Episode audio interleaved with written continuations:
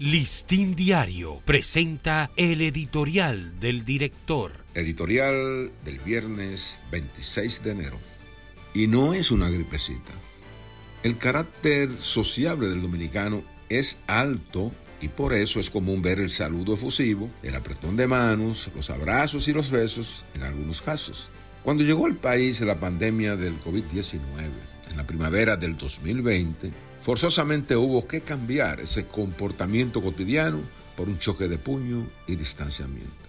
Aún aplicando esa precaución y otras medidas como higiene rigurosa, evitar multitudes, vacunas, uso de mascarillas, el virus afectó a millones de personas en todo el mundo y abrió surcos de muerte en todos los estratos sociales.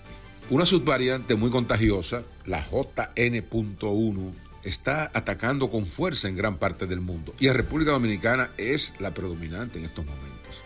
Corre la versión de que esta subvariante es agresiva, pero provoca menos internamiento y tiene escasas posibilidades de matar. Puede que así sea, pero lo que ha demostrado el COVID-19 en casi cuatro años es que deja secuelas en órganos vitales que al menor descuido irrumpen y con mucha frecuencia resulta tarde para salvar la vida. Hay quienes sostienen y estudian que la gran cantidad de accidentes cerebrovasculares que se registran en personas de poco más de 50 años con un alto saldo de muerte podrían ser daños previos del COVID. Lo deseable es que la gente no se contagie del virus, porque superar los síntomas agudos es relativamente fácil, pero nadie puede descartar que agrave problemas cardiovasculares, endocrinos, el sistema nervioso y hasta el pulmonar.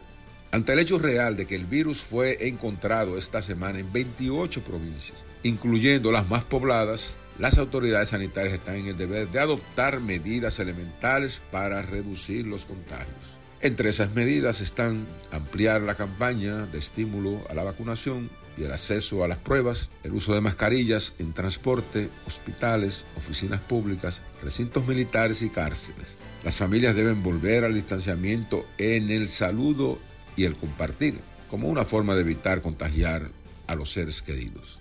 Hay que hacer conciencia de que el COVID-19 sigue atacando y nadie puede exponerse al contagio creyendo que es una gripecita. Listín Diario presentó el editorial del director.